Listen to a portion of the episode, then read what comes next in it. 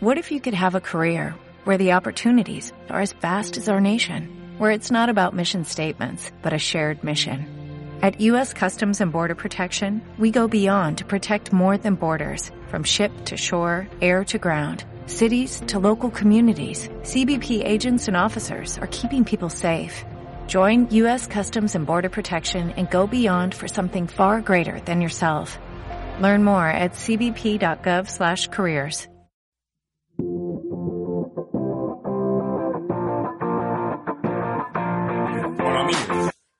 en este mm, vídeo de hoy o este podcast, eh, si, me escuche, si me escuchas en formato podcast, os voy a traer, eh, os voy a leer un artículo mío de hace eh, 28 de abril del 2014, hace cuatro añitos. Fue cuando empecé con el blog y, bueno, mm, este formato de audioartículos, de leer eh, entradas antiguas del blog, eh, ya lo hacen desde hace tiempo y me parece interesante.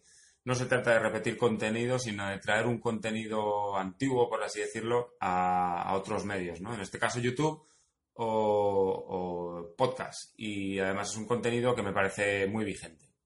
El artículo se llama 1440. Voy a ir leyendo, ¿vale? Cada día tiene 1440 minutos. Cada día de tu vida tienes 1440 minutos a tu disposición. Son tuyos para que lo gestiones como prefieras. De los 1440, dedicamos una buena parte a necesidades básicas como dormir o comer. El resto de los minutos que nos sobran los dedicamos a trabajar, a relacionarnos, a desplazarnos a nuestro puesto de trabajo, que en muchos casos son largos desplazamientos, a lavarnos, a peinarnos quien lo necesite. En mi caso no gasto mucho tiempo peinándome. A reírnos, a lamentarnos, a hablar, a llorar, a criticar y a comprar cosas. En eso gastamos nuestro tiempo. Con este audio o con este vídeo eh, pretendía hacerte consciente del tiempo que cada día podrías dedicar a moverte y que probablemente dedicas a otras cosas. Me incluyo.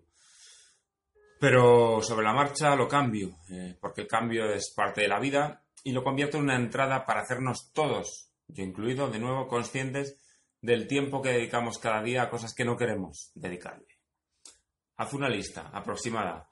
Piensa cuánto tiempo dedicas cada día, por ejemplo, a cosas como criticar a otras personas, como juzgar a otras personas, a cosas como lamentarte de lo mal que te va la vida, a cosas como ver la televisión, el tiempo que dedicas a estar enfadado o enfadada, el tiempo que dedicas a regañar a tus hijos, eh, el tiempo que dedicas a pensar en el futuro, en lo que te gustaría hacer y no haces, eh, o el tiempo que dedicas a ingerir alimentos que no son comida, que no te hacen bien. Por ejemplo, incluye en esa lista el tiempo que le dedicas a reírte, que dedicas a dialogar, debatir, un diálogo real, un debate de verdad, escuchando a la otra persona, eh, el tiempo que le dedicas a leer, a pasear, a aprender o a hacer ejercicio, a moverte. Eh, y cuando tengas esa lista, piensa, revísala, piensa si le dedicas a cada cosa el tiempo que quieres dedicarle. Son 1440 minutos cada día. Cada día. Si quitas el tiempo de dormir, que es, un es una inversión, no es un gasto. Eh, si quitas el tiempo de comer, eh, que si haces ayuno intermitente lo puedes reducir a, dos periodos a lo largo del día. Y si quitas el tiempo, el tiempo que le dedicas a trabajar, pues el resto es tiempo tuyo, tiempo que le puedes dedicar a lo que tú decidas, sin excusas. Eh, no tienes 30 minutos, 30 minutos al día para moverte. Si, le, dedicas 30 minutos al día, tienes 1410 minutos para el resto de cosas. Eh, ¿Cuánto tiempo dedicas a ver la televisión? Echa cuentas. Es un gran recurso al que quitarle tiempo. A ese sí le puedes quitar tiempo. ¿Cuánto tiempo dedicas a protestar porque no te gusta tu trabajo? Si no te gusta, bueno, pues es lo que tienes. Cámbialo, intenta cambiarlo y si ya estás en el proceso de cambiarlo, no protestes. Intenta ver las cosas buenas, porque protestar son pensamientos negativos. Eh, ¿Cuánto tiempo dedicas a desplazarte a, a, tu puesto de trabajo? Yo ahora mismo, hoy en día, dedico unos 50 minutos, una hora en desplazarme, ir y volver a mi puesto de trabajo. El rato que estoy en el coche lo dedico a escuchar podcast.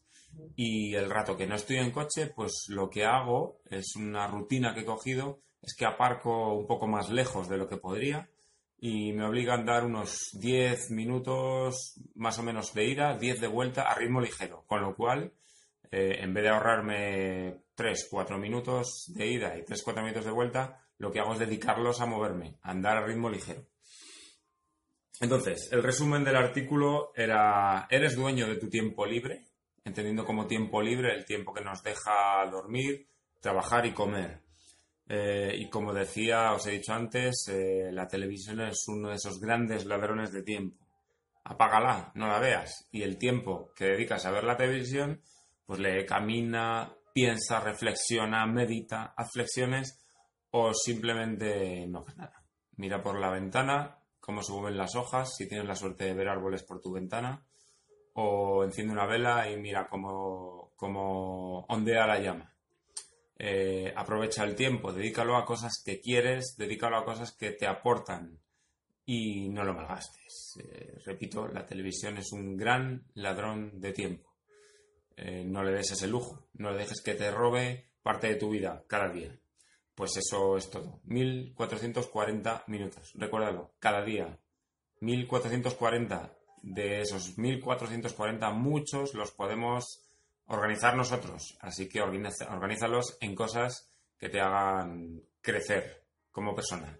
Nada más, sed felices y no dejéis de moveros.